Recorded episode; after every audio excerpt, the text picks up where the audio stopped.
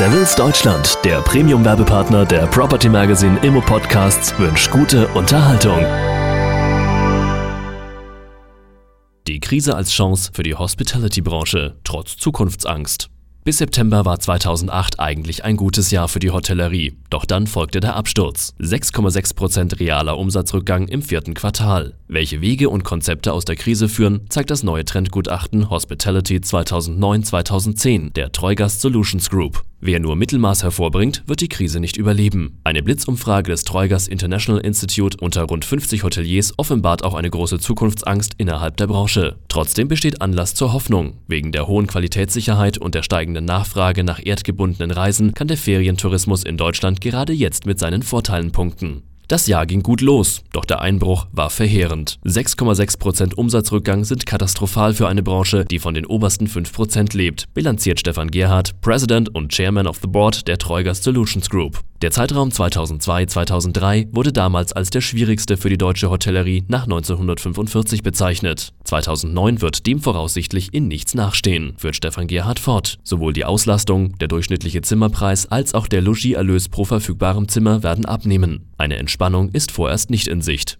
Der Markt wird sich schneller bereinigen als bisher. Angesichts immer noch hoher Bettenkapazitäten reichen mittelmäßige Leistungen für einen Hotelier nicht mehr aus, um sich über Wasser zu halten. Als die Trends, die die nahe Zukunft in der Hotellerie nachhaltig beeinflussen werden, werten die Experten Budget Hotels, Design- und Boutique-Hotels, Markenprofilierung sowie Individualisierung. Customizing bietet die Chance, sich in einer Nische zu positionieren und so erfolgreich zu sein. Nach Auffassung von Treugast ist davon auszugehen, dass sich die negative Entwicklung in diesem Jahr fortsetzen wird. 2009 wird viel von dem vernichten, was die Hotellerie seit 2003 mühsam und mit viel Engagement aufgebaut hatte, so das ernüchternde Fazit der Analysten. Doch was jetzt tun? Auf keinen Fall die Preise zu sehr senken. In Krisenzeiten sollten Hoteliers nicht versuchen, allein über Preissenkungen Ausfälle zu kompensieren, so der Rat der Experten. Der Fokus sollte vielmehr auf besonderen Serviceleistungen und Arrangements liegen. Außer der Krise plagen die Hoteliers weitere Ängste. Fachkräftemangel und Sorgen um die Nachfolge machen den Unternehmen zu schaffen. Dies ergab eine Blitzumfrage unter rund 50 Führungskräften, die das Treugast International Institute of Applied Hospitality Sciences zum ersten Mal im Rahmen des Trendgutachtens in den vergangenen Tagen durchführte. Neues und qualifiziertes Personal zu finden wird immer schwieriger. Auch die wirtschaftliche Lage und den nicht beeinflussbaren Anstieg von Personal- und Energiekosten empfinden nahezu alle Befragten als bedrohlich. Für 2009 wird der Bereich Sales und Marketing als größte Herausforderung gesehen. Die Hoteliers wissen, dass hier zum Teil noch große Defizite herrschen. Wer diesen Bereich jetzt nicht richtig im Griff hat, wird 2009 ernste Probleme bekommen, prognostiziert Stefan Gerhardt.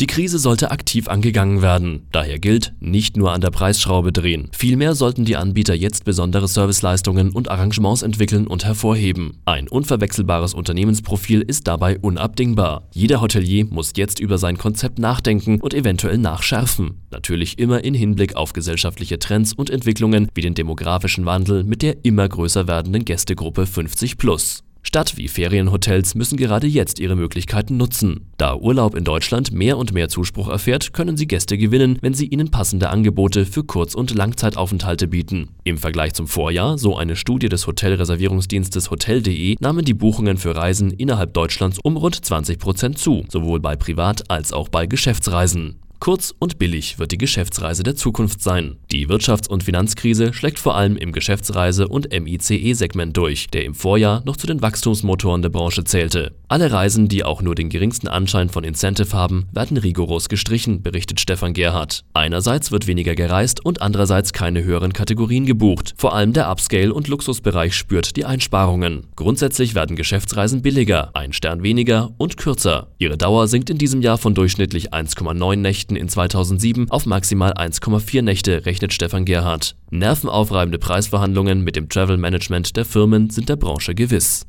Im deutschen Städtetourismus setzt sich zu Beginn des Jahres 2008 der positive Trend zunächst weiter fort. Inzwischen haben jedoch vor allem größere Städte, die zuvor von großen Veranstaltungen, Messen oder Kongressen profitierten, erhebliche Rückgänge zu verkraften. Besonders hart trifft es hier Düsseldorf und Frankfurt. Auf das ganze Jahr betrachtet nahm das Gesamtwachstum im Städtetourismus von 7,5% auf 3,4% ab. Nur Berlin und Hannover verzeichneten weiterhin einen konstanten Anstieg. Mit Ausnahme von Leipzig und München ist der RevPAR in den Metropolen Deutschlands erheblich gefallen. Köln erzielte im Januar 2009 einen RevPAR von 54,49 Euro. Das ist fast ein Drittel weniger als noch ein Jahr zuvor. Das Konsumklima wird in Zukunft bedingen, so die Experten, ob sich die Kurz- und Wochenendstädtebesucher auch weiter zurückhalten. In diesem Fall können die durch schwindende Geschäftsreisende ausgelösten Rückgänge nur sehr wenig kompensiert werden. Trotzdem gilt der Städtetourismus mit überdurchschnittlichen Wachstumszahlen als Hoffnungsmarkt, nicht zuletzt, weil Urlaubsreisen zukünftig wahrscheinlich wahrscheinlich vermehrt auf Deutschland beschränkt werden. In Hinblick auf Hotelprojekte und den Hotelinvestmentmarkt ist 2009 wegen schwieriger Finanzierungsbedingungen mit Rückgängen zu rechnen. Auch der Anteil an ausländischen Investoren, die in den vergangenen Jahren den Markt dominierten, ist wieder rückläufig. Nach Erhebungen des Treugast International Institute sind derzeit rund 350 Hotelneubauprojekte mit über 60.000 Zimmern in der Pipeline, davon der größte Teil im Vier-Sterne-Bereich. Wie viele Projekte jedoch wieder in der Schwebe sind oder gestoppt, bleibt ungewiss. Viele Hotelgesellschaften veröffentlichen veröffentlichen in ihren Bilanzzahlen die Neubauprojekte nicht mehr. Die Planungen werden neu überarbeitet. Dennoch halten die Analysten die Hotelimmobilie aber weiterhin für ein gutes Anlageobjekt, weil sie langfristig gute Renditen erwirtschaften kann.